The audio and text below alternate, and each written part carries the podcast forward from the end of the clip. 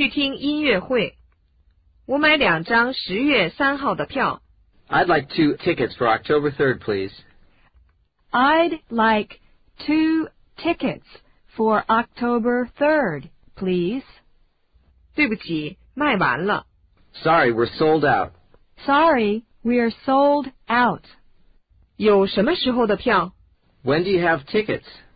When do you have tickets? 几点开始？ What time does it start? What time does it start?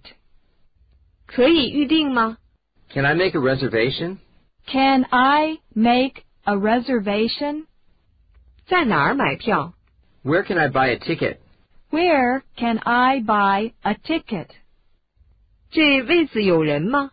Is this seat taken? Is this seat taken? 我们这个位子真棒。 We have great seats, don't we? We have great seats, don't we? 再来一个， Encore! Encore. 加油！ Go for it! Go for it.